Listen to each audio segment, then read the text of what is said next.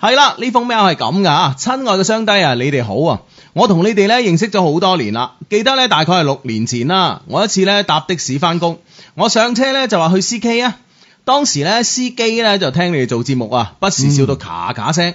我當時覺得呢個司機好變態啊！聽個電台節目啫， 可以笑成咁嘅嚇。使唔使啊？咁緊要啊！ 係啦，卒之咧佢咧就將我送咗去天河嘅 catwalk 啊，同我講靚女到啦咁啊。司機到啦，係嘛？ 係啊，我同佢講，我話我去 CK 啊，佢好唔好意思啊？唉，喺度吟吟沉沉喺度講，一日都係 Hugo 阿志唔好啦，搞到我聽錯添咁啊！ 哇！即係識賴我哋喎，呢係個 呢個司機大佬緊要啊！ 唉，啊呢次呢係我第一次聽你哋嘅名啊，跟住落嚟呢，好似撞邪咁啊！竟然每個星期六日呢，坐的士嘅時候呢，都會聽到你哋把聲啊！因為呢，你哋做節目嘅時間呢，咁啱呢，就係我翻工嘅時間啊！慢慢咁啊，從好奇呢，你哋有咩咁好笑啊，到呢，卒之同你哋一齊笑，聽你嘅節目呢，真係好開心啊！有咩煩惱呢，都會暫時忘記咗嘅。係啦，我知道，我暫誒、呃我忘記咗讚你哋啊，咁啊， 係啊，呢樣嘢唔可以忘記啊。喂，佢翻工時間即係都係嗰個鐘數喎，係啊都係夜晚即係九點零十點鐘啊咁翻啊。夜班啊，咁哦，係咯係咯啊係咯，六年前我哋節目可能仲夜啊，係十點到十十點開始係咯係咯。係啊哦，即係十點幾啊咁樣。係，啊，十點到十二點啊，嗰時啊，哦，嗯夜班啦咁樣。係啦係啦，唔好嘈唔好嘈啦，啊睇住靚女點樣讚我哋啊！佢話咧唔記得讚你哋添嚇，不過咧有我咁樣一個靚女聽你哋做節目啊，本身就係一種讚美啦， 喂，佢轉個彎讚自己咯 好喎。靚咯喎喂，有冇想睇嘅啫？其 實冇嚇啊！ 咁嘞噃。不過咧，我而家咧真係冇心機同你哋講笑啦。喂，讚我哋唔係講笑，係一件好嚴肅嘅嘢嚟。係啊係啊係啊，其他當講笑，讚一定係嚴肅 㗎。係啊，佢話咧，誒、我而家真係冇心機講笑，我唔知應該點辦啊！我甚至咧連死嘅打算咧都有啦。喂，咁嚴重？係咯係咯嚇，佢話唔呃你哋㗎，我喺所有人嘅眼中咧都係一個美女啊！喺長堤咧鄧長價仲係五十蚊嘅時候咧，我已經可以收到二百啦，哦，即一 係個頂四 個。啊即係會唔會係即係呢間場請佢一個，真係咪頂到四個咧？ 生意好四倍啊嘛，係咯哦係咯哦至，少好三倍啊嘛。哇犀利喎嗯！咁即係道理上，即係按呢個即係價格比例計咧，係啊佢係靚女佢係喎，靚女喎，真係。哦係啊喂，即係即係言簡意賅喎嚇，即係唔使講我有幾靚嘅。 啊，大價錢啊！係啊， 市場誒市場説了算咁啊。對 對對對對， O K 啊，哇咁犀樣利！嚇！好，佢話咧啊，唔記得咧介紹我自己添啊，我叫 A 啊。啊，括號呢封 email 裏邊咧人物就唔多嘅，只有 A B C D E F G H 同我媽咪、爸比十個人咁 啊。喂， 係咪係咪最多人物嘅封 mail？喂，你 讀咗十年，應該係咪最多人物啊？我真係至少係比較多㗎啦，係咪 先？哇，誇張喎！係啊，佢話而且係按順序㗎，我先哦我先至咧冇 Hugo 咁壞啊，嗯阿志你唔使驚㗎嘛。哦， 即係即係即係唔跳住開，係啊，我當時咧就話人多啊，跳住 去。哦哦咁樣啊 A D I Q Q 咁樣哇！喂，但係十個都好緊要噶咯 喎，阿志驚嚟。哇嚟嚟嚟嚟，聽下聽下啲人物咁誇張嘅，係，啊啦，我咧身高啊一百誒七十二 cm 啊，人哋咧都話我樣咧似宋慧喬，嗯，但係咧我有一樣嘢咧係宋慧喬冇嘅，就係、胸啦， 即係好惡 啊好嘛，惡，好兇狠好啊！ 惡嘅一個人，係啦，我有咧廣州人罕見嘅 D 級啊，哇，哇，係一米七二一米七二 D 級， D 級， 哇，係佢話呢一輪肥咗添啊，差唔多向 E 級進軍啦。 打全身肥晒啊！唉，佢話咧，我就唔係我我喺度咧就誒、呃我喺度咧就唔係 so cally，、嗯阿志都唔使流口水咁啊。啊括好啊，因為咧 Hugo 話中意飛機場啊，咁我估阿志咧就肯定係中意大嘟嘟噶啦。咁啊咁嘅 咁你哋就唔會爭做到朋友啊嘛？我係咪好醒咧？咁 醒醒醒醒啊醒啊醒 啊，即係大家都爭飛機場啫，係 嘛？嗰個飛機場好忙，航班太多。唉 OK， OK，我我誒、呃我想講啊啊，就係、因為呢樣嘢，令嗯到我初三開始咧就成為學校嘅焦點啊！每個男同學啊，甚至男老師咧都想溝我啊，我好驚。嗯加上咧就冇乜嘢女同學咧會同我做好朋友嘅。當時咧我好自卑咁啊！哇，點點解女女同學即係啲妒忌心真係咁重嘅咩？真係啊！咁賣女仔相對男仔而言應該係妒忌心重啲嘅，特別啲係嘛樣靚啊、身材正嗰啲咁樣。係咯係咯係咯，哦，咁咁咪即係冇咩 friend，係咯，咁其實係正常嘅。咁多男仔想同你做 friend 啊，係咪先？ 咁其他女仔同拍埋一齊冇市場啊嘛，係咪先？係啊咁但係問題係佢點會自卑啦？嗬，係咯啊應該好自傲啊得㗎哎誒唔係喎，即係咧嗱，哦以我咁多年咧識呢個高妹嘅經驗啊嗬，，係即係誒、呃有啲咧，你知係女仔發育早啦，嗯有啲女仔咧，你喺呢、個誒、呃比如話初中啊，可能初二開初二，即係可能馬手初一開始啊，啊已經係全班最高嗰個啊，嗯嗯所以咧佢會好不自覺咁咧，就專登係駝一駝背啊，即係啊希望自己冇咁鶴立雞群啊。啊，即係希望同佢哋係一係一類人，係啊哦唔好即係話太好似唔同佢哋一班咁樣樣。係啊係啊哦係啊，真係冇人同佢做 friend 嘅。係啊，所以所以咧有有啲誒、呃我識得有啲高嘅女仔咧，嗯多少有啲寒背咧，就因為咁啊。 哦，因為一一就誒高啦，嗯嗬，二可能又因為發育嘅原因啦，嗬，係哦，又寒寒背遮下咁樣。係啊，哦所以所以即係有可能，即係你畢咗業之後咧，先至係知道呢樣好嘛噶。咁 marketing 夠大 啊，咁樣。但係當時啊，哦都係市場説了算啊。係啊，但係當時你你唔會覺得呢樣嘢係好噶嘛，可能覺得係個負擔啊嘛。哦嗯啊哈啊啊，有啲自卑，冇女仔 friend 係啦，佢話咧，我當時好自卑啊，自卑到唔想翻學啊，唔想翻學咧，誒、好自然咧就係學習都唔好啦嚇、高中嗰陣咧就隨便上咗個職中。隨便咧就係嗰種誒、呃，隨便去唔去都冇乜人理嘅職中，有啲 咁喂，有咁隨便嘅職中嘅咩？ 啊佢喂佢都識揀喎，一揀就揀中喎，應該呢呢類學校好少啊，係咪先？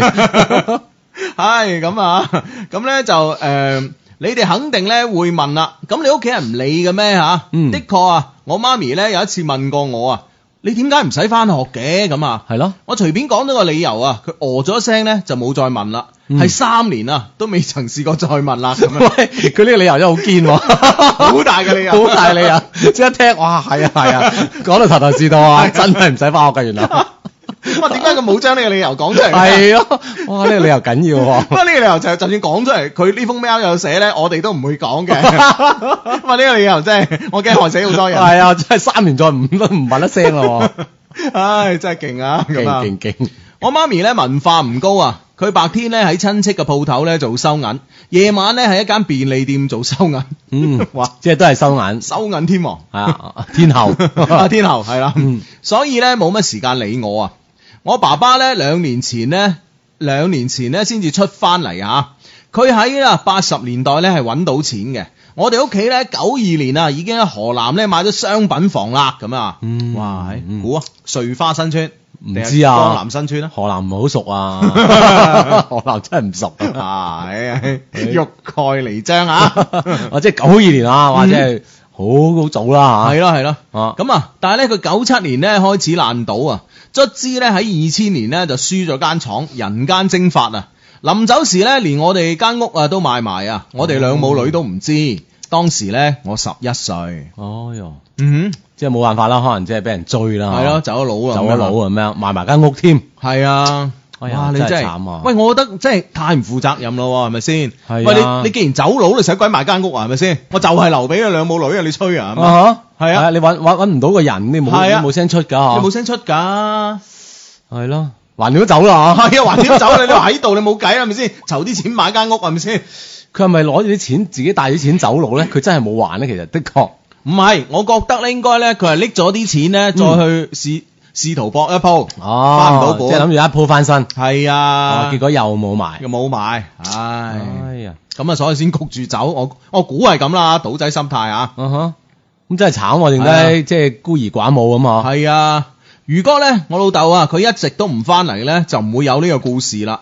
呢、個咧就係命運啊，就好似 TVB 裏邊誒咩 哇，就好似 TVB 啊教煮餸嘅節目一樣啊，整定嘅。哇，金句喎、 即係啊因為時間關係， 整好咗啦嚇，係啊，哇，金句啊，重複啊，咁啊，啊，這就是命運啊，就好似 TVB 教煮餸嘅節目一樣，整定㗎。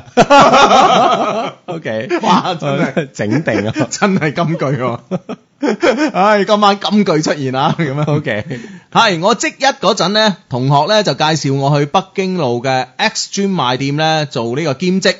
但問我攞電話同 QQ 嘅人咧，實在太多啦。有一日啊，有個女同事阿 B 同我講嗱。哦，嗯我哋個 friend 叫 A 啦，而家啊 B ，B 出出現現啦啦，啊 OK，OK 阿志終於個心定咗啊嘛。 阿 B 啊，有一個女同事阿 B 啊同我講：你喺度做啊，太嘥料啦！有冇諗過同我一齊去做蹬場啊？我問佢乜嘢叫蹬場啊？佢話你今晚去玩啊，咪知咯。於是咧嗰晚咧，我就同阿 B 一齊咧去咗 FeelNet 啊。嗯，哇，feel 咩 feel 咩哇，就即係連到好久遠嘅喎。係啊，我第一次去夜場玩啊，覺得淨係飲下酒，扮下無知。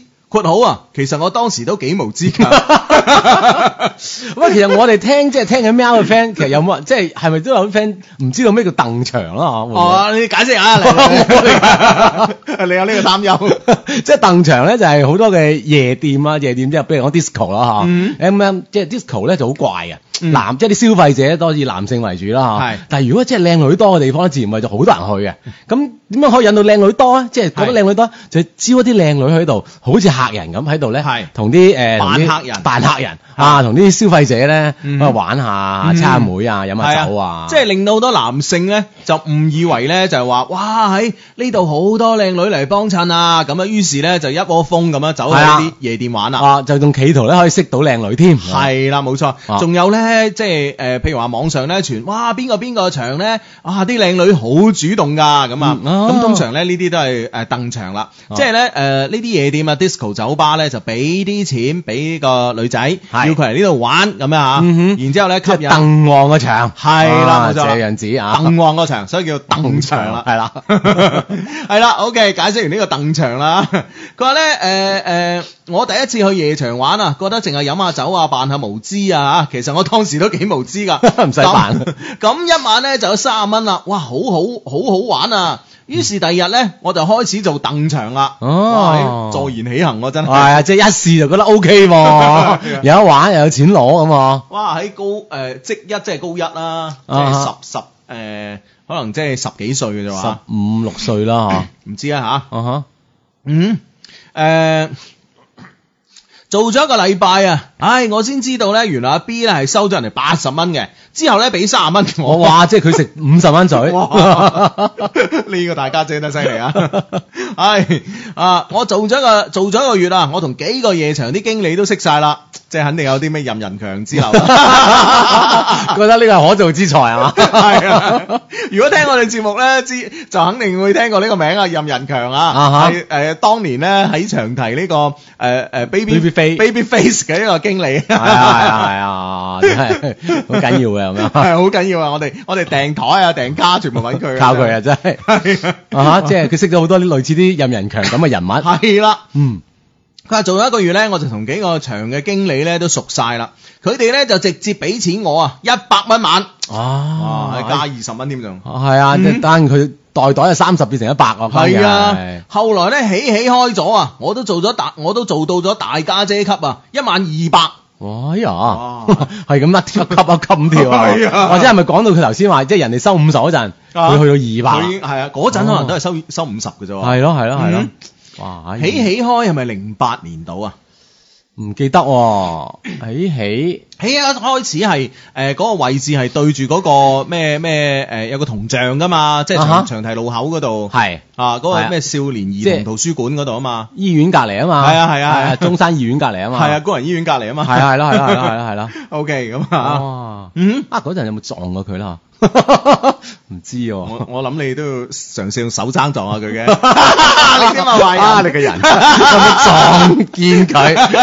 真係你個人，真係 行過啲高度啊啱係咪啊？你一米七二係咪？用個手踭一撞撞到邊啊真係 撞見佢啊！OK，度 咧？係啦，咁咧就誒誒誒，我咧就誒、有好多客人啊，特別係熟客咧，嗯都想溝我啊，咁啊都想益佢啊。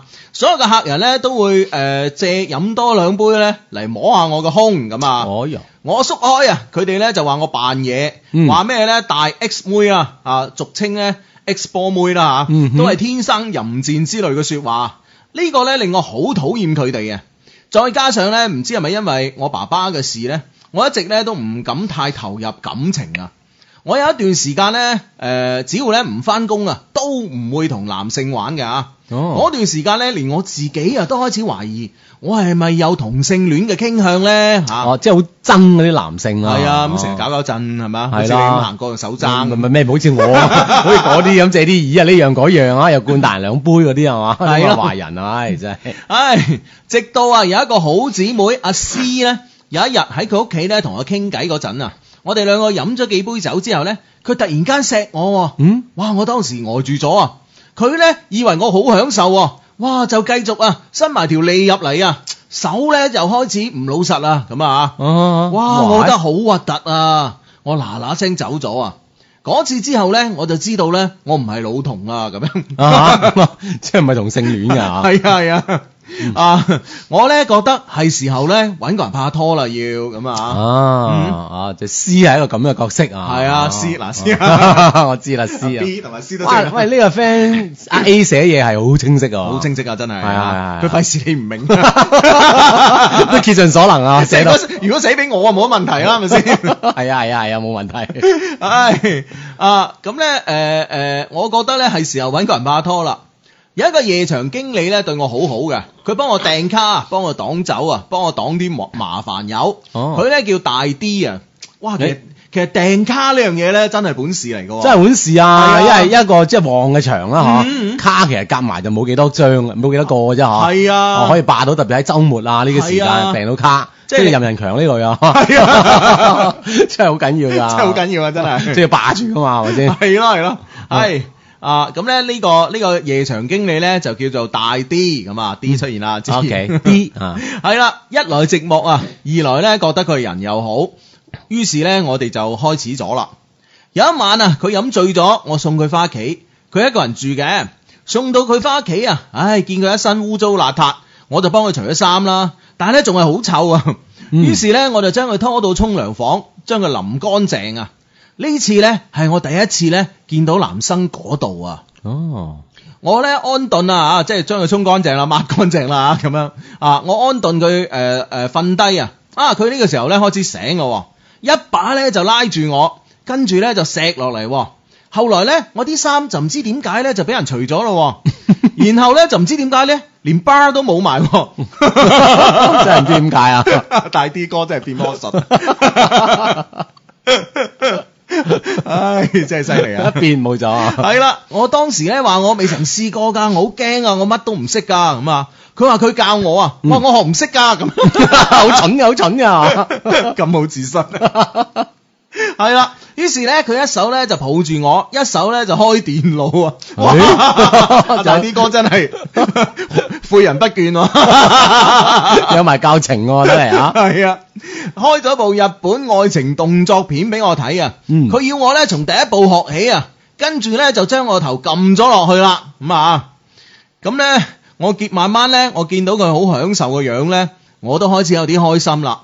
畢竟咧可以令自己中意嘅人開心啊，其實自己都開心嘅。嗯，之後咧，我哋就住埋一齊啦。哦，其實咧，我哋住埋一齊咁耐咧，我一直咧，我哋兩個啊，一直咧都冇真正咁樣做。每次咧，我都係用口幫佢解決噶。佢初初咧都有意見噶，但慢慢咧好似都習慣啦咁樣嚇。嗯哦，咁樣樣。即係學嚟學去都第一步。我我唔識啦 嘛。哦，係哦，大 D 哥啊，啊，大啲哥。有一日啊，阿詩啊，話即係嗰個誒佢個 friend 啦嚇。係有一日阿詩咧，突然間同我講啊，你有冇發現大啲有啲咩唔妥啊？我話冇啊。佢話佢覺得咧大啲有問題啊咁樣嚇嗯，。即係 C 知道阿 A 同阿大 D 嘅，係啊，知佢兩個拍拖啊嘛，咁係啊嚇。然之後咧有一日啊，我上晝咧本來咧就翻咗媽咪屋企，順便俾家用佢啊。我當時每個月咧俾一千蚊佢噶，咁嚇嗯哼都幾孝順喎，其實。係啦，咁係啊但係即係兩個相依為命啊嘛，係啊係啊係啦，嗯，都幾孝順女嚇。嗯，但唔記得咧點誒唔記得啊點解咧同媽咪咧就唔知點解嘈咗起身啦。哦，我一路之下咧就翻咗大啲屋企，一開門就見到咧佢同一個女人喺度做緊啊！啊，條女咧仲嗌到鬼殺咁嘈啊！嗯，我叫佢哋繼續，我執完嘢咧就走噶啦。哇！呢兩個賤人咧，居然攬住一齊咧，望住我，一直咧睇到我離開喎。即係睇住佢執嘢，執完嘢走啊嘛， 係啊係啊！哦哇！真係啊，晚黑啊，我收到大啲嘅短信，佢話呢，佢覺得我從來都冇愛過佢。一個女朋友啊，居然呢唔肯同自己嘅男朋友真正咁樣做，嗯佢覺得好受傷。但係呢，佢仲好愛我嘅，希望呢，我哋呢仲可以喺埋一齊。我睇完呢段短信之後呢，連手機啊一齊抌咗落珠江。哇 A 佬好狠喎，係 啊即係好嬲啦，呢個係啦。其實我覺得 A 真係未必係好中意大啲咯，哦嗯哼佢只不過真係覺得啊係時候拍拖啦咁樣。係啦，咁啊，嗯一去到一定嘅年紀啊，嗯又俾 C 刺激咗一下嚇，係咯係咯，哦咁啊，哎應該揾個揾個人拍拖誒拖啦啦，，同同埋咧，我諗咧，即係喺啲夜場工作咧吓，啊咁即係如果冇男朋友嘅話咧，其實有時咧，即係會有好多狂風浪蝶咯。嗯哼咁如果話啊，邊個邊個有男朋友咁，即係一般嘅男性，即係聽到人哋係有女朋友嘅都算啦，咁樣。係啦，而且可能佢同阿大啲又係同一個場啦嚇，嗯係咁啦好多嘢可以幫到啊，保護到啊嗯嗯嚇，嗯我幫佢頂下咁樣嗯嗯樣，啊嗯工作上嘅便利嚇，係咯有一種關係出現，係咯，所以我覺得佢未必真係好中意大啲咯。嗯但係咧，我我我我睇封 email 咧，睇到呢度咧，我覺得阿 A 咧其實真係好有計劃嘅喎，做嘢嗯嚇。哦，即係覺得啊，我係時候拍拖啦，我就拍拖。係咁拍拖揾啲咩人拍拖咧？咁啊啊，梗係揾個咁嘅人啦，係咪啊，先即係可以幫到手啊先啦係咯係咯係咯啊！即係都幾有計劃嚇。係嗯啊，即係包括佢之前考一間即係隨便可唔可以翻學 嘅學校嚇，啦。 啊係一揀就揀中啦啊嚇，係啦係啦，嗯係。佢話咧，誒、我唔知點解啊，我好似咧唔係好似人哋失戀咁樣啊，唔係特別傷心啊，好似咧預咗咁啊。嗯，嗱，真係咯嚇。係，當晚啊，有一個熟客 E 先生飲大咗，嗱 E 出現啦呢嚇，出現啦，就開玩笑啊，話想同我開房，我話好啊，啊做個面啦，我淨係幫你含含蓄一啲，OK 啊，即係呢呢個我幫你用口啦啊，幾錢先啦咁啊？佢個朋友咧旁邊咧就起哄啊，話咧如果要誒、呃 含就喺呢度啦咁啊，一萬蚊咁啊，我話好啊，你敢唔敢啊咁啊？哎呦，咁啊，依先可生能大家飲多幾杯，飲飲多大幾幾杯杯啊，其實阿 A 咧，你話誒唔開，即係冇完全唔開心咧，假噶咯，嗯哼肯定咧當晚都唔開心噶唔啦，開心自然就會就飲多啲啦啊嚇，嗯係咯係咯，同埋即係做一啲自己即係平時唔敢做嘅事吓。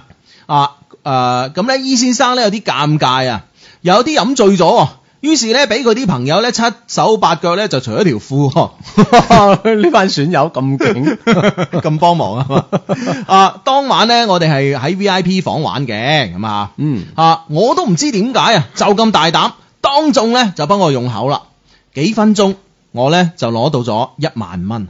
哦。嗯咁樣樣喎，係 咁樣喎真係係啊係啊係啊，即係 呢頭一一分一失戀啊，嗯哦嗰頭有啲咁樣過激嘅行為哼，喎，係咯係咯，不過咧即係誒話唔開心咪假，冇唔開心咪假嘅，多少有啲啦，所以咧先至會做呢啲事吓。係後來咧遇到啲咧唔太乞人憎嘅斯文客咧，叫我開房咧，我咧都會同佢哋講好咧，就係、用口啊同埋胸幫佢哋，佢哋啊都願意啊。啊，原來咧啊，我先知道咧，原來有好多人嘅太太咧係唔肯用口幫老公噶。所以咧，佢哋出成千蚊出嚟揾人幫手啊，咁樣 啲啲先生要翻去同個太太講講啦，真係，喂大佬，即係慳家好，為咩都好啦。都貴 啊，咁咩咁啊？哦係咯係咯，嗯哦，不過 A 即係喺呢一刻又開始變咗咯喎，嗯哼，嚇係咯，哦不不過可能即係誒會唔會有啲即係誒誒，即係即係破關就破衰啊，即係爛達達啊，即係咁樣，會唔會係咁咧？即係係咯嗱，其實有時咧人咧係過唔到第一步嘅啫。即係你第一步，你係即係話，如果當誒、呃、當晚咧，伊先生啊，即係唔係有個有有一一萬蚊喺度咁樣啊啊？哈即係呢下嘢啊咧，仲有一班損友咁樣，係咯係咯係咯，哦可能又唔會變成以後就唔會咁啦嚇，係啦係啊，哦即係有啲嘢，唉，真係啊，嗯即係好似話 TVB 嘅煮餸節教煮餸節目咁樣，係啊 整定嘅整定嘅真係，唉咁啊。佢話咧，誒、從零六年啊出嚟做凳場，零七年咧開始出下呢種私鐘咁啊，即係用口幫人哋啦嚇。啊，佢話咧我都堅持啊，用口最多咧就係用用埋心口咁啊。嗯哼。如果咧當時咧知道有爆炸糖就好啦。 出氣未 上啊！所以未上。 唉，咪快啲啊嘛，係咪先？嗯嗯哼，咁啊，佢話咧平時咧冇人請咧就係絕對唔出街嘅，食飯係男人請，名牌係男人送。佢話咧到咗零九年啊，我咧就儲夠咗一啲錢咧，夠俾首期買樓咯哇，三年間喎。嗬，哦三年間喎，零六、零七、零八、零九，四年啊啦四。年啦頭尾嚇，啊，頭尾四年啦，咁樣嚇，嗯即係喂，佢又佢又真係慳慳妹嚟嘅喎嚇啊平時冇人請，絕唔出街。係啊， 就喺屋企啊，就喺屋企係 啊，哦咁啊，有人請就唔同啦嚇，食飯啊，係啊買嘢啊，消係咯費啊嚇， 係啊，哦哇，真係得啊！即係即係個死慳死抵啊！你唔好話都話，嗯我咧就存咗啲錢啊，夠俾首期啦。於是咧就想買樓。咁啱啊，阿 C 咧有個朋友啊，人稱炒樓王 S F- F 先生啊， 咦炒樓 炒王，豆王嚟嘛，哇！喺廣州咧叫得炒樓王咧唔簡單喎、係嘛？係啊，嗱，而家我識啲炒樓嘅朋友，個手上如果真係冇話你揸一百間屋，咁你算咩炒樓王啫？哦係咪先？係嘛？咁你一百間屋，你當係一百萬一間都成億啦，啊，係咪犀利先？犀利，係係啊，啊，係啊，呢個炒樓王出現 啦，啊炒樓王 F 先生啊，我咧就同佢攞料啦嚇，佢都好樂意咁樣幫我揀樓講價同埋辦按揭。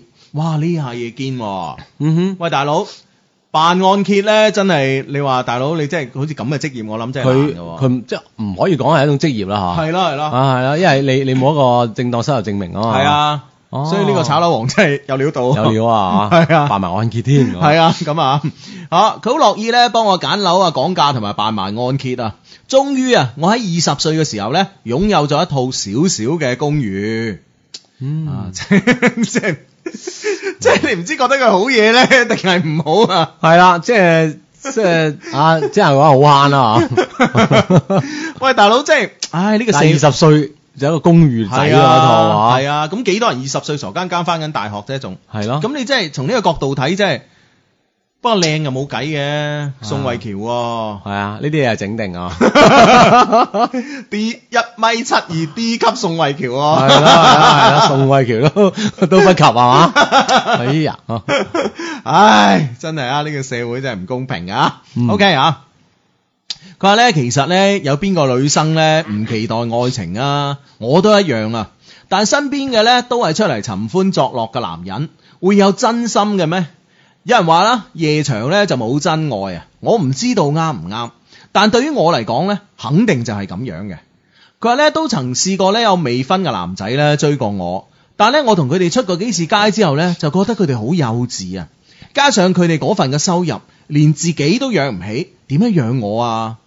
幾段短暫嘅感情之後咧，我都死心啦。哦。嗯即係都曾經啊，有一段時間拍過啲拖係啊啊，即係拍過啲正常嘅拖啦嚇。係啊啊咁但係佢好死咗心喎，嗯一係對方嘅收入啦，二係對方嘅諗法啦哼，係嚇，啊都好，似同佢格格不入咁。係咯係咯。即係你話起開嗰時嗱，我哋推翻啦，起開我推翻個時間啊，起開嗰時我大概係零八年啦吓，嗯咁、哼樣佢係二百蚊啦，咁到佢買樓啊零九年啦，係咪先？嗯啊哈咁啊，即係可能即係買下手，即係去到二二百五啊三百啦咁啊。係咁你諗下，喂，鄧長啲嘢咧，一個月可以翻足三十日㗎喎。係啊，係咁去啊，咁去得係啊，啦。我相信咧過年過節啊，年三晚嗰啲啊，聖誕夜嗰啲仲貴。哦，仲會可能多啊一揼添嗬，double 咁樣。 咁你就計佢誒誒平均三百蚊晚，咁一個月翻足三日有幾多錢啊？字你啊算術 叻啊！三萬蚊一晚，乜九千蚊啦。係啊，係咁啊再加上佢間唔中見到啲即係好樣啲嘅，又肯同人哋去誒嚇。咩？佢話失蹤啊。啊係啦係啦係啦哦，又出下私鐘咁樣。哦咁啊我諗兩萬成蚊啊差口唔多舌之辯啊咁 樣， 一時口快。啊，咁有時候就啊唔計送嘢，另計啦，係計啊，現金啦計嚇。現金啊哦，咁嗰我啲佢話千零蚊噶嘛，啊，所以一個月即係佢揾，我相信佢揾二萬蚊係應該係冇問題啊。 應該唔難咯啊嚇，兩萬蚊㗎嘛。係咯係咯係咯，哦，唉，所以你真係。 咁你即係話你話你話普通即係啲男仔啱啱即係誒啱啱出嚟畢業出嚟嚟做嘢咁計啊畢業出嚟中意喺夜場玩嘅，你真係收入真係唔夠佢勁啊！係啊，嗯都係幾千蚊個月啫嘛。係，係咯係咯，嗯，唉，佢話咧一一年嘅四月啊，我阿爸咧翻咗嚟啊。誒出現翻啊，原來咧呢十一年咧，佢都匿喺貴州啊，喺嗰度咧仲同一個女人咧生咗個女添。哦，唉，呢、個老豆真係啊！一一年過年嘅時候咧，佢驗出咗咧有直腸癌啊，需要馬上做手術咁啊。嗰、個女人咧就帶住個女啊，同埋所有嘅錢咧走咗佬啦。哦，哇！真係嗱， 哈哈呢啲現眼報啊嗱，係啦 係啦，我真係現眼啊，報時候未到啊。 之前你走佬啊，而家真係到人哋走佬啦。係啊，佢咧實在冇晒辦法啦，只好咧翻嚟廣州揾我哋兩母女。我哋咧一開始都唔理佢噶，但媽咪咧最後咧就係心軟啦。喂，其實直腸癌咧係一種比較惡嘅癌嚟嘅，係嘛？一定要切㗎，哦，係啊哦即係佢唔係就唔會即係擴散啊，點點點啊好， 惡㗎呢個吓。嗯，最後咧，媽咪咧都係心軟啦，咁啊，佢咧將佢存嘅三萬蚊咧拎咗出嚟。呢個女一個月，我哋啱啱計數二萬蚊，啊阿媽存都唔肯存咗三萬變咗蚊，三萬蚊 㗎，唉，將佢存嘅三萬蚊拎咗出嚟，但係咧仲係差差誒、呃差唔多咧十萬蚊。嗯，咁我阿媽咧就叫我咧，不如你將層樓買去啦，咁啊。啊哈我阿媽翳咗我幾次啊！唉，我諗下諗下都算啦，畢竟咧老豆嘅一條人命嚇。啊於是咧，我就揾翻啊，當初咧幫我買樓嘅誒呢個炒樓炒樓王 F 先生啦，係嗌佢咧幫我放個好價錢啦，咁啊，佢問咗我點回事啊，於是咧我就將我屋企嘅呢啲困難咧就同佢講咗，佢話咧放心，佢幫我搞掂。哇！咦 哇炒樓王真係好人啊哇，犀利喎，拍心 口啊，喂，呢、個炒樓王咧，其實真係即係出現咗，但係第二次出現啦吓，係其實幾好人㗎，我覺得佢係啊，即係按佢所講啊，係啊，又幫佢即係買樓啊、斬價啊、按揭啊等 等啊，而家又話拍心口搞掂咁我幫樣，你搞掂咁啊。嗯，佢話嗰兩日啊，F 先生咧就約我出嚟食飯，飯後咧佢同我講，最近咧生意上咧有啲麻煩，但咧有一個人啊可以幫到佢，但係咧嗰個人咧就中意咧玩處女啊吓，於是咧佢就問咗我好姊妹阿詩，喂識唔識啫咁？啊阿詩咧就推薦咗我啊，啊佢佢炒樓王都估唔到佢係， 係啊。 阿師咧就推薦咗我啊，咁佢同我誒誒同佢講咧，我仲係 V 嚇、於是佢唔係太相信㗎，嗯佢要再次確認啊，我係咪 V 咁點確認啫，大佬？咁都問多句都要啊，係咪 先？佢話咧，如果我可以咧俾嗰個人咧破處啊，佢咧就俾五萬蚊我。我同佢講，二十一歲嘅夜場大 X 啊啊，俗稱誒、呃 X 波 誒、處女宋慧喬，廣州怕唔多啦啩？哇！哇！真係完全明白自身優勢 係啊，我有即係有好強嘅議價能力喎。二十一歲嗱，呢樣嘢真係已經 係一個啊喺個時間節點啊，係咯係咯 哦係啦，仲有夜場啊，仲有大 X 啊嗯，哼宋慧喬咁啊嘛，啊佢話誒廣州都拍唔多啦啩，嗯佢話係咯，就係睇中你係廣州人啊，嗰個家伙啊，唉個衰公嘴刁啊，一定要廣州妹。咁我話係咯，嗯咁啊十五萬 咯， 佢哈佢最近手緊啊，最多七萬。哦哇！ 啊哈卒之咧，我最後都同意咗咁樣啊，嗯，唉，係嘛？幾日之後啊，F 先生咧就先俾咗一萬蚊我，就約晚黑咧同佢朋友啊 G 先生 A B C D E F G 啊 G 先生出現啦， OK， 嗯哼，啊呢、個 G 先生啊就約咗個朋友 G 先生一齊食飯，飯後咧我咧就同呢個 G 先生咧上房，上到房間之後咧，哇我呆咗啊！原來咧房間裏邊仲有兩個人噶，咦我當時想走啊，但嚟唔切啊！佢哋三個一齊上啊，哇佢哋三個變態噶咁啊！哦，佢哋咧唔走正路啊，走後門。哇！搞誒、呃整完之後咧，仲要我啊幫佢哋用口啊搞掂啊，突突突咗幾突突突咗幾個鐘。我懷疑咧佢哋有食藥㗎。嗯，我翻屋企嗰陣咧，每行一步咧都係鑽心的痛啊，流咗好多血。嗰兩個禮拜咧都唔可以坐啊，稍為硬啲嘅凳啦，同埋成日啦都要去洗手間。Hugo 阿志，你們懂得，咩意思啊你 真係不懂。咁度，但係就真係好慘咯喂嚇，真係慘係咯係咯係咯啊啊！喂，嗰個炒樓王真係唔咩喎， 係咯，炒樓王即係咁噶，大佬，係啊即係啱啱先讚佢係好人啫。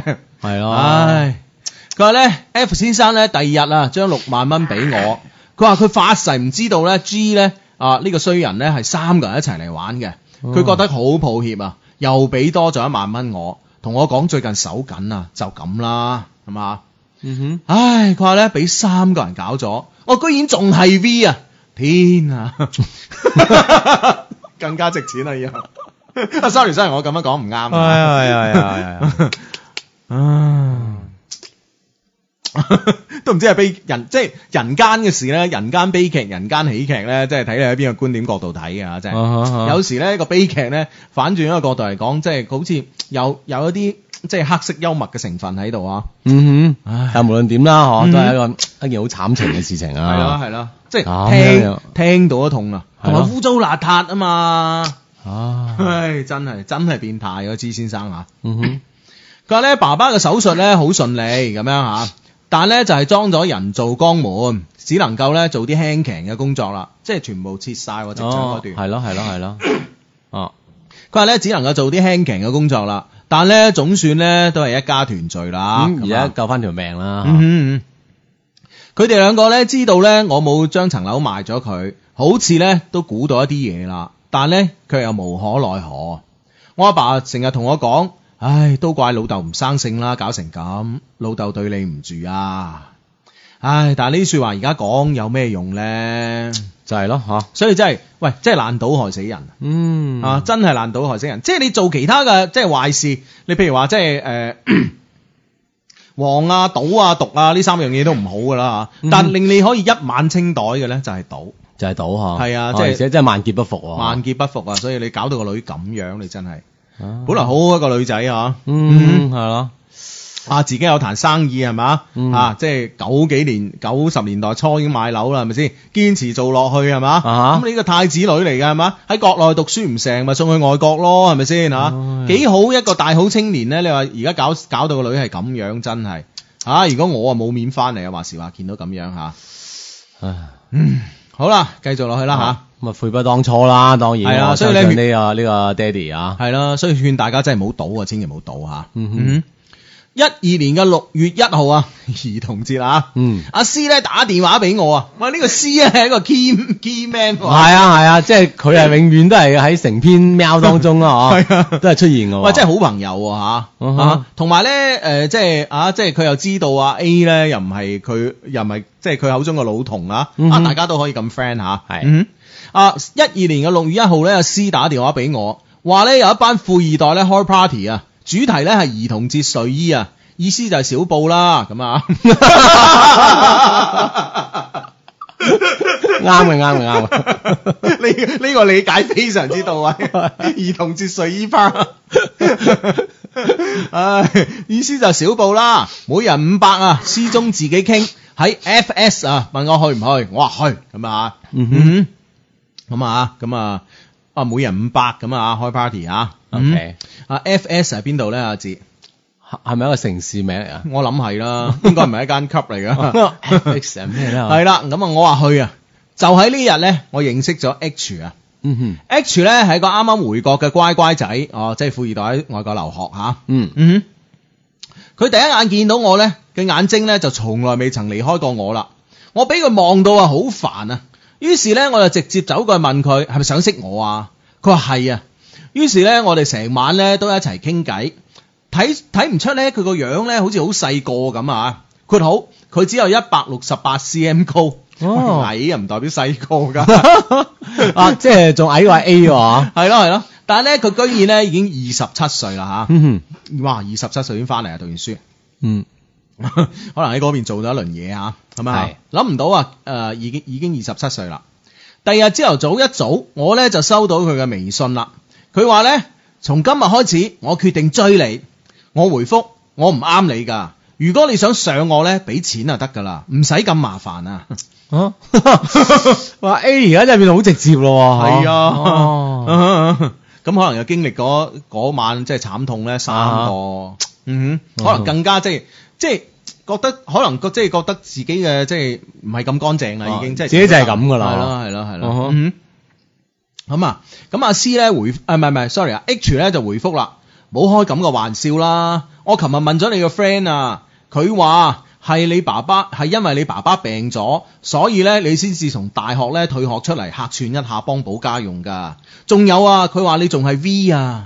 天啊！ 呢個阿師講大話真係唔使打草稿㗎咁樣， 喂關鍵佢啊有真有假有真啊 嘛，係咪先 V 呢樣嘢係真啊嘛，嗬。咁但係即係誒啊，即係啊屋企誒困難原因啦，嗬，就中途 話嗱誒退學。嗯阿爸病咗係真嘅，係咪先？係啊係啊係啊從大學咧退學出嚟客串下咧，呢個假嘅。呢個假嘅唔係從大學誒誒退學出嚟咧係假嘅，嗯客串一下又係真嘅，係真嘅幫補家用又係真 嗯嘅，啊 V 係真 嘅，啊 仲係 V 仲係又係真嘅咁啊啊。即係真多過假嗬。 你真係講大話，真係 真係唔唔使本喎，呢個阿師真係啊！ 唉，我跟住咧同佢講，我話咁你都信？佢誒、呃 H 咧就話我信啊！我話你要死咧，我都攔你唔住。橫掂咧，我都好耐，阿姐好耐都冇拍過拖啦。見你咧，仲算五官端正。咁啊，而家過嚟請我食早餐啦，咁啊， 哇！真係啊 A 真係啊，都爽啊 咪啊， 係啊，咁點啫？係咪 先？佢死都追冇計啊，係係嘛啊嚟啊，係嘛嗯唔通避你啊？咁啊係嘛？嗯哼，橫掂好耐都冇拍過拖啦，係嘛？ 嗯係啦，等佢從 FS 咧嚟到廣州咧，都食誒、呃中午飯啦，咁啊，嗯一餐飯咧佢都喺度有意無意咁睇我個胸啊！嗯括好，我嗰日咧專登着咗一件咧低胸衫咁， 衰到咋？引死你啊！追我男啊！唉。即係好自然啦，就將個眼光一吸吸引咗去嗰度啊！ 係啊，一餐飯佢喺度有意無意咁及我個胸啊！我問佢啊，喂，你喺外國咧睇鬼妹個胸仲未睇夠啊？佢話：，誒、佢哋嗰啲咧上邊有毛㗎，唔好睇啊！ 笑到我咧一都口幾幽默， 咪直接啫，啊 笑到我呢一啖水噴出嚟啊！嗯從嗰日開始呢 h 呢就日日呢，只要冇事做呢，都嚟揾我，我都發現佢呢越嚟越可愛啦。後來呢，為咗誒唔使佢咁辛苦呢，走嚟走去啊，方便我哋兩個拍拖，佢呢就喺禪城呢租咗間屋俾我。F S 咪佛山咯，仲 M F F S，你你你自己而家又寫禪城，嗯佢咧就喺禪城租間屋俾我，我大多數時候咧啊都住喺嗰度啊，哦，但係咧佢從來啊冇向我提過啊誒、sex 方面嘅要求啊，最多咧都係錫錫摸摸。我有時咧專登啊着得性感啲，明顯啊見到佢有反應㗎，叫佢起身攞嘢咧，佢都唔敢企起身啊。咁衰咁緊要咩？咁衰。即係阿姐咩都見過 啊！阿姐，唉，雖然 雖然後生啊，廿一歲嗯女咁衰。唉，好好玩㗎咁啊！見到嗰時誒佢誒見到佢嗰時個樣好好玩㗎咁啊！佢咧亦從來唔喺我度過夜啊，無論咧打機啊、睇碟啊、睇到再眼啦、都要翻屋企。佢話咧呢個係佢屋企嘅家規咁啊！哦呢個家規其實主要針對佢爸爸嘅啫，係嘛？即係媽咪 一定規定咗啊，規定咗呢個爸爸一定幾時幾時翻啊！唉，無論幾夜你都翻嚟啊！咁啊開心嘅時間咧特別快啊！我同佢咧專心咁樣拍拖咧，冇再去夜場咧翻工咧，差唔多兩個月啦。冇工作咧就冇錢，但銀行供樓嘅錢咧又唔可以唔還喎。於是咧我就同 H 講啦，不如我哋分手啦，我要出翻去做嘢啦。嗯唔翻夜場做嘢咧，我就冇錢供樓啦。H 咧就話：我女人仲上咩班啊？供樓嘅錢咧我出，然之後咧每個月啊再俾兩萬蚊你誒、呃零花咁啊。嗯，哦，但我有個條件咁樣啊。嗯咩條件啊？嚇哦，你要去讀書，你遲早咧都會嫁入我哋屋企嘅。我唔想我屋企人咧到時睇你唔起。嗰一刻咧，我真係好感動啊！唔係為咗錢，而係聽到嫁呢個字啊！嗯，我十七歲以後咧，就從來咧唔會覺得我呢一世咧可以嫁到人啊，所以咧我先至要買自己嘅屋。睇住佢咁認真嘅樣，我當時喊咗啦。嗯哼，話呢個 H 咧好仔嚟嘅話，係咯係咯嗯係咯。但係 H 真係知唔知佢後邊咁多故事咧？我相信肯定未知啦。嗯哦，我諗 A 亦都唔會點講啦。當然你話佢爹哋病啊呢啲事肯定有講述，嗯但係之前一段咁痛苦嘅經歷，我諗可能真係冇講喎。係咯，啊哈，嗯哼其實我覺得亦都係，其實亦都冇必要講。其實講真，善意嘅方言。係啊係啊係啊係啊係啦。 唉，唔係同埋咧，即係你講嘅目的係乜嘢咧？咁係嘛？係咯就係為咗散啫，係嘛？嗯嗯哼，咁我相信佢而家佢，我相信佢兩個咧而家都好相愛啦吓。係嗯哼 H 嘅朋友咧，唔知喺邊度啊，幫我搞咗一本咧大專嘅畢業證書。於是咧，從 即係咩人嚟啊嘅呢啲？真係射有射路啊！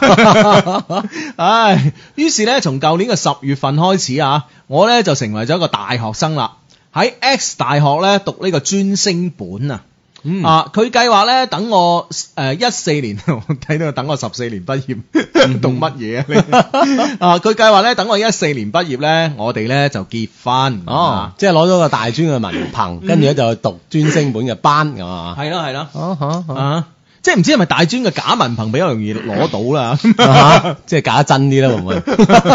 係咯，咁啊，咁啊，讀專升本，咁啊，畢業啊本科啦，咁啊，啊嗯，跟住就結婚啦，咁啊，係，咯吓。今年過年啊，我去咗佢哋屋企見家長。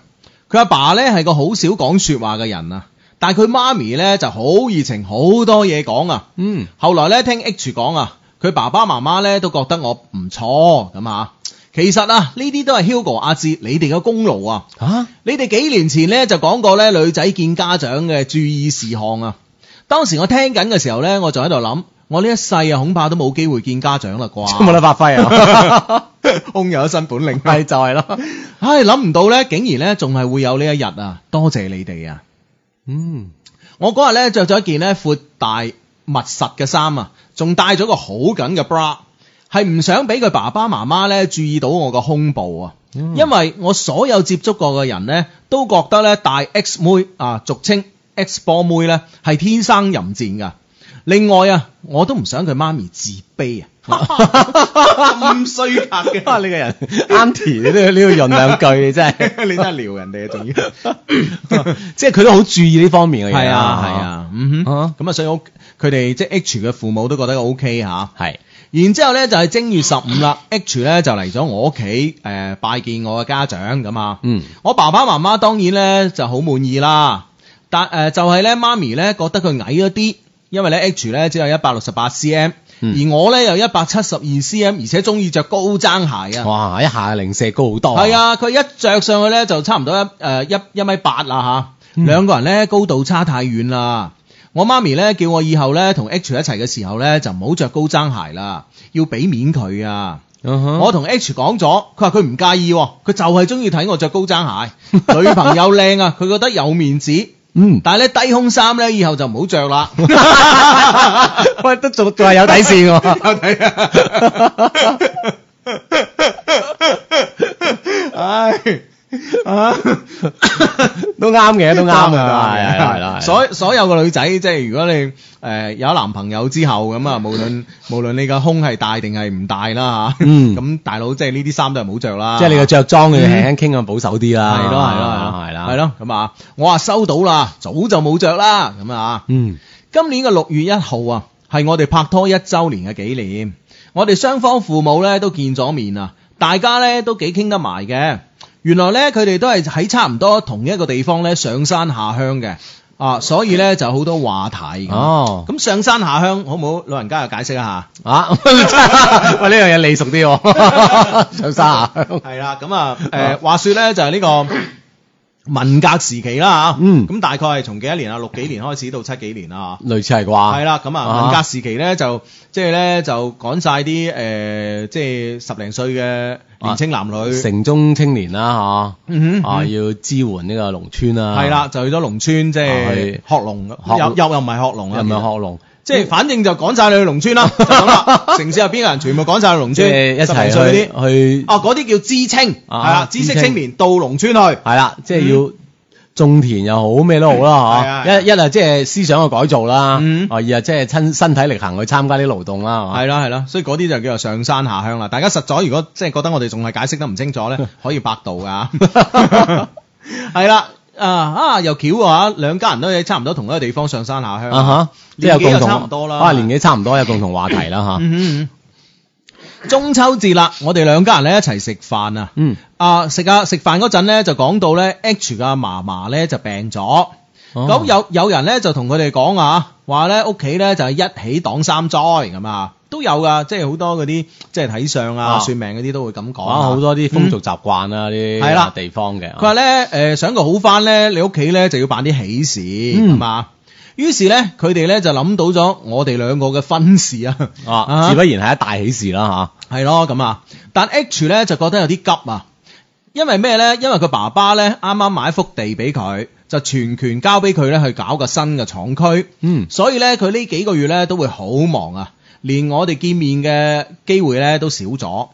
佢希望咧仲係按計劃啊，到明年我畢業，而呢個新廠咧都投產咗，先至搞呢個哦即分係上咗子軌。道啦，係啦啊，先搞，其實又啱嗬，係咯係咯係咯，嗯哼，啊，先至搞呢個婚禮咁啊。咁咧就誒，呃佢、爸爸聽完之後咧都支持佢呢個諗法，但係佢媽媽嗯咧就話啦，唉。啊！一係咧，我哋先搞個訂婚儀式啊！聖誕節搞啦，夠熱鬧。嗱，H 咧，你又忙你嘅，Amy 咧，你 講咩自己 A 啊？而家又講翻自己名出嚟。咁都係 A 啊，簡稱 A 啊 OK OK。啊 Amy 咧，你又翻學，呢件事咧就交俾 我，奶奶做晒咁係啊啊。啊，巴閉啊啊，呢個，於是咧，大家都同意咗啦。嗯，呢個禮拜一晚啊，H 嘅媽咪咧就召開呢個家庭會議，宣布佢呢一個月來嘅工作成果。啊哈，啊，即係呢呢件事操辦成係點啦啊，？中秋節到而家陣啦，咁啊，嗯哼係啦，咁啊，果然咧安排得非常完美啊！我哋一致認為佢咧應該開一間婚慶公 司， 即係各方方面都即係照顧得好周全 啦，係啦係啦考慮得好周到啦，係啦係啦，啊，係咁啊！最後一樣嘢咧就係睇當晚邀請嘅親戚名單啦。睇到佢名單嗰陣咧，哇！我崩潰啦，嗯，點解咧？點啊因為我喺個名單上邊咧見到 F 嘅名啊， ？F 嘅名，啊，哦，炒樓王啊，係咯，哦哦哦，啊，即係佢驚即係呢啲中間嘅事情啊，即係咯係期間即係嗰嗰咪一住啊，段，咪住，我讀完先啊，哦哦哦，我見到 F 嘅名啊，原來呢個 F 啊就係佢媽咪嘅親細佬，係 H 嘅親舅父啊，哦，我徹底崩潰啊！天啊，你點解要咁樣玩我咧？咁樣啊，嗯，即係佢嘅底係 F 實知噶嘛，係，啊，而且啊 F 仲要牽線搭橋咁啊，仲要俾係個俾埋錢佢錢㗎，啊啊！嗯哼哼，唉，於是咧，我借啲耳壞啲頭痛，想翻屋企休息。咁咧就叫司機咧送我翻廣州。一路上咧，我眼淚咧一直不停咁樣流。翻到屋企啦，我話俾自己知，係啊，係時候夢醒啦。呢、個本來就唔應該係屬於你嘅生活啦。享受咗 H 一年幾無微不至嘅愛，知足啦。嗯仲有咩好遺憾嘅咧？係喎，呢件事舅父同侄仔嚇，外三。啊我同我舅父同外甥，啊，係咯。當然，即係喺我哋之前嗰、個誒介、即係成成篇嘢裏邊咧啊，呢封嗯 email 裏邊咧，嗯我哋係即係好似佢冇提及咧，F 咧，即係呢個炒樓王咧，係有同佢有發生過關係。冇冇冇冇嘅冇冇冇嗯冇係其實啦，炒樓王一直都幾好人， 幾好人一路幫佢啊牽線搭橋，而且可能真係唔知道對方係咁樣啊，嗯啊即係咁衰啊，即係你話知嗰件事係咪？知係先啦生係啦係啦係咯係咯，我都覺得佢唔會嘅啊哈嗯啊， 唉，繼續啦，繼續睇落去啦嚇。司機咧就將我情況咧話咗俾 H 聽嚇，嗯即係喺部車一路喊啦啊嚇。哼，係，佢本來咧第二日咧就要出國出差噶啦，但係佢依然啊放心唔落啊，趕咗嚟廣州。佢嚟到我屋企啊，問我邊度唔舒服，我話我見到你就舒服啦。然之後咧，我同佢講，我哋去沖涼啦。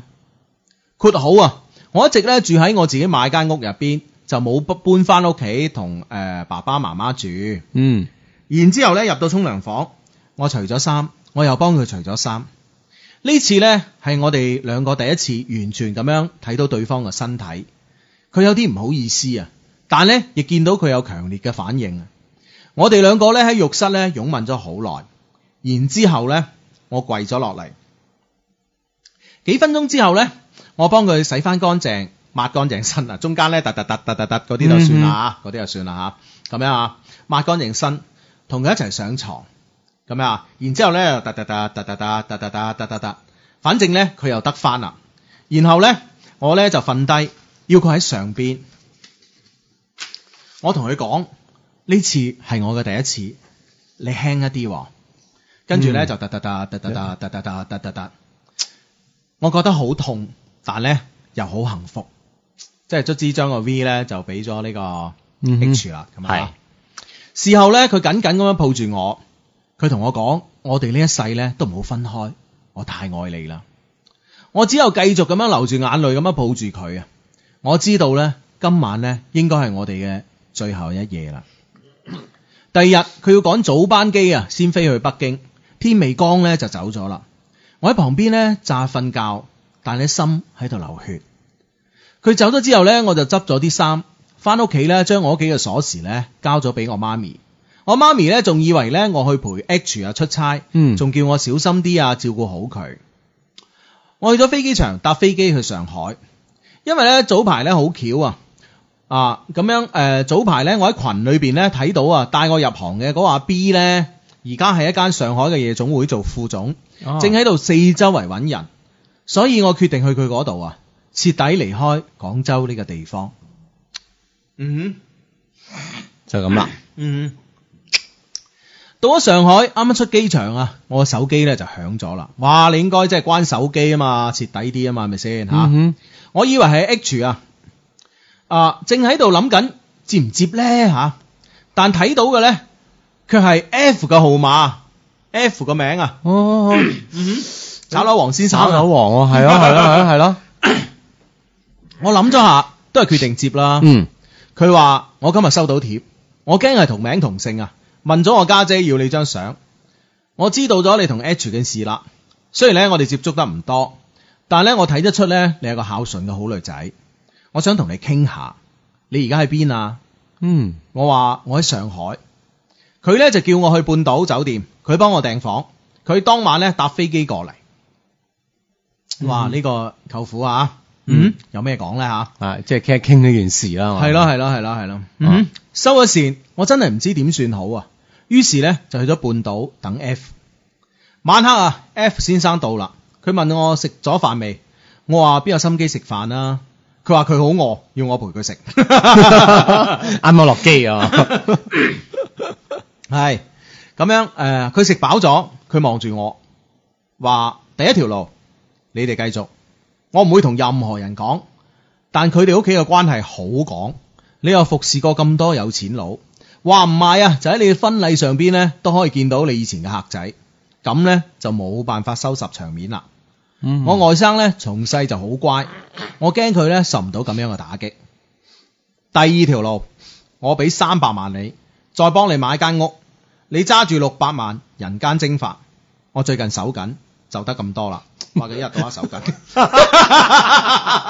喂，呢呢個係咪阿阿舅父口頭禪嚟啊？我即係開口，嗱，最近俾啊人手緊，幾萬蚊又手 緊， 幾百萬又手緊。緊，唉哎呀，舅父， 舅父口頭禪 OK 咯，不過你唔好話，即係炒樓炒鋪呢啲咧，啊現金流真係好緊㗎。啊係啊，即係好平，即係隨時刻都好緊張啊嘛，係啊，唉，最近手緊啊舅父，唉，正喺度講緊啊，H 咧打電話嚟啦，我冇話佢知咧，我喺上海，嗯，我只係同佢講我有啲唔舒服，想瞓啦。佢安慰咗幾句，佢話咧就要登機啦，到咗嗯咧再打俾我，然之後咧就收線啦。哦，佢可能真係先飛去北京，啊再飛出國，或者喺喺等喺北京出關咯，啊嗯喺喺北京過關或者係點啦嚇，或者有啲航有啲航線可能得北京有嘅，哦嗯係咯，咁啊，然之後就收線啦。F 話，跟住 F 咧就話啦，可以俾你考慮嘅時間咧唔多噶啦，盡快俾答案我啊。H 咧呢次咧出國訂設備咧，大概需要兩三個禮拜。我如果決定潛水嘅話咧，係有時間安排到嘅。嗯，但係我真係好愛佢。你哋可以話我貪佢屋企嘅錢啊，我試佢啊，但咧我係嗰，但我咧係嗰種對愛情咧死心死咗，sorry 啊，但我係誒、呃但我那種對愛情心死了，居然咧又能遇上的感覺咧，係你哋好難理解嘅。Hugo 阿志，我希望咧你哋兩個全球最懂感情嘅人咧，能夠理解。你哋可以話俾我聽，我到底應該點辦呢？期待你哋嘅回覆。你哋呢係我唯一敢問嘅人，亦係呢我而家唯一信任嘅人。Amy，二零一三年嘅十月三十號。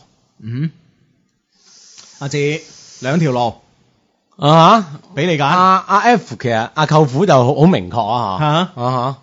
嚇。喂，俾我揀，我可能真係，如果我 Amy 咁計啊啊嚇，我可能真係會揀第一條路喎。即係話，當然佢話搏一搏嗯啊係啦，搏一搏，即係佢話係會誒有好多即係曾經嘅客人啦嚇。嗯但我相信曾經嘅客人咧，可能都同阿阿舅父所諗啦，嚇、嗯都係 O K 愛佢啊，咁我諗佢唔即係嗰啲客人都唔會張揚啦，即嚇。係畢竟係佢同嗰係佢請嚟嘅客人，嗯同佢屋企嘅關係哇啊，咁私下講你都肉酸啦，啊即係私下同係咯之間講啊，嚇係咯係咯，打電話，喂阿志阿志啊，喂你上次咧幫你咩個嗰個女仔咧，原來嫁咗俾 H 喎，哦嫁俾嫁俾阿邊個仔喎，咁係，啊，嗱阿志，啊嚇，我覺得呢件事咧冇得揀，點樣咧？第二條路揸錢走人，係咪啊？揸錢就冇第二條路揀。嗱你坦白講，坦白講，我我我覺得咧呢個 H H 嘅舅父咧嚇，係誒唔係唔係 H 嘅舅父係 F 咧嚇。 F， F 咧真係一個生意佬，識計數。嗯，嗱、第一佢話話俾六百萬你啫，佢攞埋你間 屋，即係唔知間屋值幾多錢啦，可能值三百萬啦咁啊啊啊，咁啊炒樓王佢自己心中有數嘅，咁啊係，啊，嗯，咁啊再俾三百萬你現金你，你六係百萬你扯咁啊，係，我相信呢條數咧係計過數嘅。嗯，嗱，第一，即係如果好似 H 咁嘅大戶人家結過婚，擺個酒 k i t 加埋哦都要幾百萬啦咁，絕對要係咪㗎先啦，阿嚇楊彩妮係琴日嫁定今日嫁？係咪係咪呢兩日啊？唔誒唔知喎，我知道有係啊件咁嘅事，係咪呢兩日啦？好似係呢兩日價啦咁，我我我見到報紙都有寫話，即係花費過百萬啦。嗯喂，楊彩嚟結婚咋喎，係都咯使過百萬。即係如果我哋嘅 friend 即係嚇，即係呢個家族啊咁勁係咪先嚇？嗯舅父啊炒樓王啊 嘛，係啊，即係咁我相信你結個婚你三百萬走唔甩啦，係咪先？啊咁你等於將啲婚禮嘅錢慳咗落嚟啫嘛，俾佢啫嘛。係反正都使㗎啦。係啦，跟住嗰三百萬同佢買埋間屋，其實佢買埋間屋咧，我覺得又係、又係呢招好毒辣㗎。嗯啊，點樣咧？即係你買間屋，你就喺廣州冇地方㗎啦，正常嚟講，係。係咪先？咁、啊你遠走高飛，你你即係同呢個地方再冇咩牽掛啦。當然係啦，佢意思就係呢個關係從此斷絕啦。係啊咁咩叫人間蒸發？即係啊即係即 係好似佢爹哋咁啊係嘛？係啊佢喺貴州咁啊。係。啊，係啊係咯。咁所以你買佢嗱，你將間屋啊，我又同你啃埋佢，嗯我再俾三百萬你，你扯啦咁。喂，條數啊計得好精準㗎喎，我覺得。嗯我覺得舅父喺飛機上邊嘅時 間，好顧住撩空姐喎。誒炒樓王嗰啲 唔使㗎啦，一下諗到㗎啦，聊㗎繼續聊啊。 唉，係咪啊？嗯嗱，其實你坦白講啊，阿志真係俾佢嫁咗入 H 屋企，嗯，係嘛？即係你意思係遲早東窗事發。嗱，如果東窗事發。係。咁啊，即係呢個肯定就好似舅父話齋啦，嚇一係發不啊，可收拾啦。一發不可收拾㗎呢樣嘢，係咯係咪先？嗯咁我覺得而家誒即係無論點愛點愛點愛你，係其實啊都，係真係接受唔到嘅喎。其實我覺得仲有一樣嘢，可能係啊啊 阿舅父考慮到嘅，嗯就係咩咧？點就係佢都話啊 H 咧呢個仔咧從細好單純㗎嘛，啊乖乖仔一個，而係啊家佢即係同阿同阿 A 相處咁耐嗯嗬，嗯幫佢租埋屋都嗬，係啊佢一路都係咁規矩嗬，係咯當然係瓜規誒家規好嚴啦嗬， 係咯。喂，大佬，咁你坦白講，你如果真係呢件事東窗事發，嗯阿 H 咧又要生又要死，最後咧決定接受翻，哼，嗯咁你要 H 嘅爸爸媽媽情何以堪啊？啊係咪先？即係死都要同佢一齊啦，咁樣吓，。哦唔係我就死咁啊，慘係啊啊即係你吓你即係搞到成個屋企亂晒，啊係啊，咁你不如幾百萬打發佢，哈係嘛？啊哈所以我覺得我覺得呢個舅父真係諗嘢周到啊！啊！但係企喺 A 嘅層面咧，佢就話即係佢本來即係對愛呢樣嘢係心已死啦嚇，嗯哼但係而家真係死灰復燃喎，係啊即係呢樣嘢好難得喎。但係一年幾嘅咁啊咁甜蜜之後，哦，有一個咁樣嘅句號咁樣阿志，啊哈，，曾志偉話齋啦 曾志偉一出埋嚟啊你， 出嚟行始終要還㗎，啊係咪先？真係咁好咩？ 對，係咪嗯先？哼，其實去到誒，其實去到外地可能就 O K 嘅喎嚇，其實我繼繼續有富二代得嘅喎， 馬手仲富過呢個。係啊，因為再冇呢個呢個消息拉楞啦嘛，係咪先？ 喂，講起呢樣嘢咧，我誒、呃我睇呢個《南方都市報》咧，有一個專欄作家叫黃彤彤啊，咁、嗯樣我其實見過佢嘅應該啊，但我對唔上個樣，嗯應該唔 靚。人哋人哋啊吓，以文字 嘅以文字取勝啊！ 係啦啊，咁咧就呃誒呢、個呃誒專欄女作家咧，佢早排咧就誒前幾日嘅啫，係就寫寫專欄咧，佢係專門寫舊上海一啲生活嘅。嗯哼咁咧寫專欄咧就寫咗呢個上海嘅舞女咁樣啊啊，舞女咁啊，舞女啊唔係舞女啊，嗯係舞女咁啊。佢講開咧，其實其實咧，突然間我諗到咧，同呢封 mail 咧有啲吻合嘅地方啊。啊佢話啲舞女咧，誒、首先咧佢唔係妓女啦，咁樣啊，咁樣嗯哼，但係咧當然即係誒佢睇啱啱睇啱個客人，佢都可以出去嘅咁樣啊。係佢話咧呢種舞女咧，最後嘅歸宿咧就係兩種。哦一種咧就係嫁去南洋，嫁俾華僑，啊嚇，洗底洗得一乾即二淨。係遠道重洋，係啊，咩嘢都冇晒啦你，知啊，當時即係又冇 internet 冇剩咁啊，係咪先？啊嚇，係 啊，信息不對 稱啊，啊信息嚴重不對稱啊啦，係咪先？係啦啊，咁樣第二種咧就係嫁俾咧，即係當時上海嘅黑社會，誒佢佢舉咗個例子啦，譬如話當時嘅黑社會嘅杜月笙先嗯杜月生，笙先生啊啊咁佢嘅唔知幾房啊，都係呢啲舞女咁嗯樣，哼即係佢話咧就係得兩條出路嘅啫，因為你冇可能嫁得入呢個好人家嘅。嗯，嗯哦，即係只能夠做幾房咁哼，啊，係啊，如果你想嫁好人家，你必須要嫁去南洋，嫁俾華僑。嗯即係有有咁遠嫁咁遠啦，意係思咯，係，係咯，係咯。其實我覺得 Amy 而家嗰個狀態都係咁樣咯。Amy，你其實你冇諗呢啲嘢啦，真係其實坦白講啊，你已經誒、呃我又唔敢講話你已經得到好多嚇，當嗯然你失去都有好多嚇。但係咧，即係憑心而論咁樣係嘛？咁你而家係八九年出世，而家係幾多歲啊？廿四。啊哈，啊八九廿四啊係，咯，廿四歲廿四歲女，其實你已經擁有咗即係好多同齡嘅女仔所不能夠稀奇嘅嘢㗎啦，已經啊啊！我覺得你真係如果如果個舅父係即係信守諾言嘅咁啊，係咁你揸住嚿錢，你去到中國任何一個即係二三線城市咁啊，咁、嗯其實你重新過你嘅生活啊，重新識個富二代啊，其實冇問題㗎嘛，一樣係冇問題係啊，啊，誒咁你真係冇搞住 H H 啦。其實 H 即係喺字裏行間，我覺得即係喺你嘅形容之中啊，我覺得 H 一家人包括佢舅父，其實其實都幾好人㗎。係冇係錯啊啊，，咁你當然你即係你嫁俾佢咁好啦，即係可能佢有啲朋友最後認出咗係你，咁後邊講佢屋企嘅啲壞話啊，咁樣嚟恥笑佢屋企啊，咁樣，我覺得你都嗯你都唔開心啦。係咪先？咁人哋一家人無啦啦，因為你咁樣係咪先？嗯啊，可能你喺商界仲有一定地位咁樣，咁、嗯因為你咁樣，你你咁搞住人哋，我覺得真係唔好啦。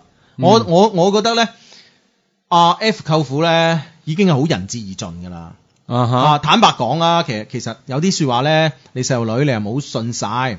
你坦白講，你堅持，你話唔係，我一定要同 H 嘅。你睇下 F 同唔同佢家姐講啊啊嗱，哈係。咪先？到咗嗰步冇得唔講噶啦。即係佢，即係道理上佢應該都會炒我呢件事啊，係啊，啊係咪先？你估真係唔講啊？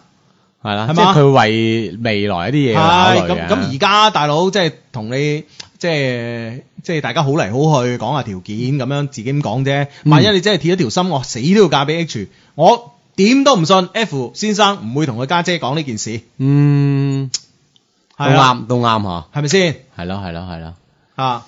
冇路行，冇路行啊，得呢條路，而且呢條係最好嘅路，人哋幫你諗好晒㗎啦。啊，嗯而且仲有仲有一嚿錢啦啊吓，仲有一嚿可錢以喺其喺其他城市一個啟動啦哼，。嗯哼，係咯，啊嗯啊哼，Amy ，A。 係啦，咁啊，誒、全世界咧每一個角落咧都可以下載翻我哋節目嚟聽嘅。 咁你就算去到其他嘅城市，都可以下載我哋節目嚟聽嘅。但係咧，我哋覺得你咧就真係應該誒、離開 H 啦，係咪？ H 係啊，係都正如你自己，你自己都有有有講到啊嘛，你自己有講到你話誒、即係呢個夢係醒嘅時候啦嘛，嗯哼有啲嘢可能真係唔屬於你㗎，係係咪啦？啊！我哋古往今來舉咗咁多例子 啊，包括包括我喺南南南南方都市報睇到嘅呢個啊，呢啲專欄我都同你分享，其實都都係咁樣㗎啦，嗯哼啊好唔好啊？喺新嘅城市啊，新嘅開始嗯啊，做新嘅自己啦，好嘛？你又揸住啲錢，只要唔好亂咁使，唔好亂咁投資咁啊。嗯其實咧，六百個咧，慢慢搣咧係夠㗎啦。係，而嗯且係一個咁靚嘅女仔啊，嗯哼即係咁即係咁優秀嘅女仔啦。嗯哼 OK，啊。啊，優唔優秀我唔知啦，靚啦。 唔係，即係經經過咁多歷練之後咧，啊我相信咧係肯定會即係變得優秀過以前啦。嚇自嗱，己同我自覺己得優唔比啊優秀咧，我唔敢講阿志，但係咧，我覺得 Amy 咧，佢嘅見識啊，嗯哼係一定咧係比同齡嘅女仔男仔咧都要講嘅。當然嗯哼，當然因為接觸嘅嘢太多啦。係啦，無論啊好或者壞啦嚇。係啦，無論好或者壞嗯啦， 咁啊，咁有時啲社會陰暗面，我哋都接要要要接觸下，知道原來呢個社會真係有啲咁陰暗嘅嘢㗎，咁樣嚇。嗯所以咧係咯，咁你嗱一聲啦，就誒帶埋你爹哋媽咪咁啊，誒攞埋嚿錢係啊 啦，！貴貴州你爸爸比較熟咁。但係媽咪唔同意啊嘛， 啊 你真係啊， 啊！嗰度仲有個女㗎喎，係啊唔同意㗎唉，呢家真係真係複雜，係咯，咁啊睇下去邊度啦。你橫掂你爸爸走佬走慣㗎啦，咁樣啊，咁 樣咁咧就即係去邊個城市重新開開開始個新嘅係啦生活係啦係啦真係 friend 同你講啦，唔係笑你 Amy，真係唔係笑你，我哋真係 friend 嚟㗎，我嗯哼當咗你係 friend 㗎啦，係咪先？你冇第二條路揀嘅 Amy 吓。 OK，good luck。嗯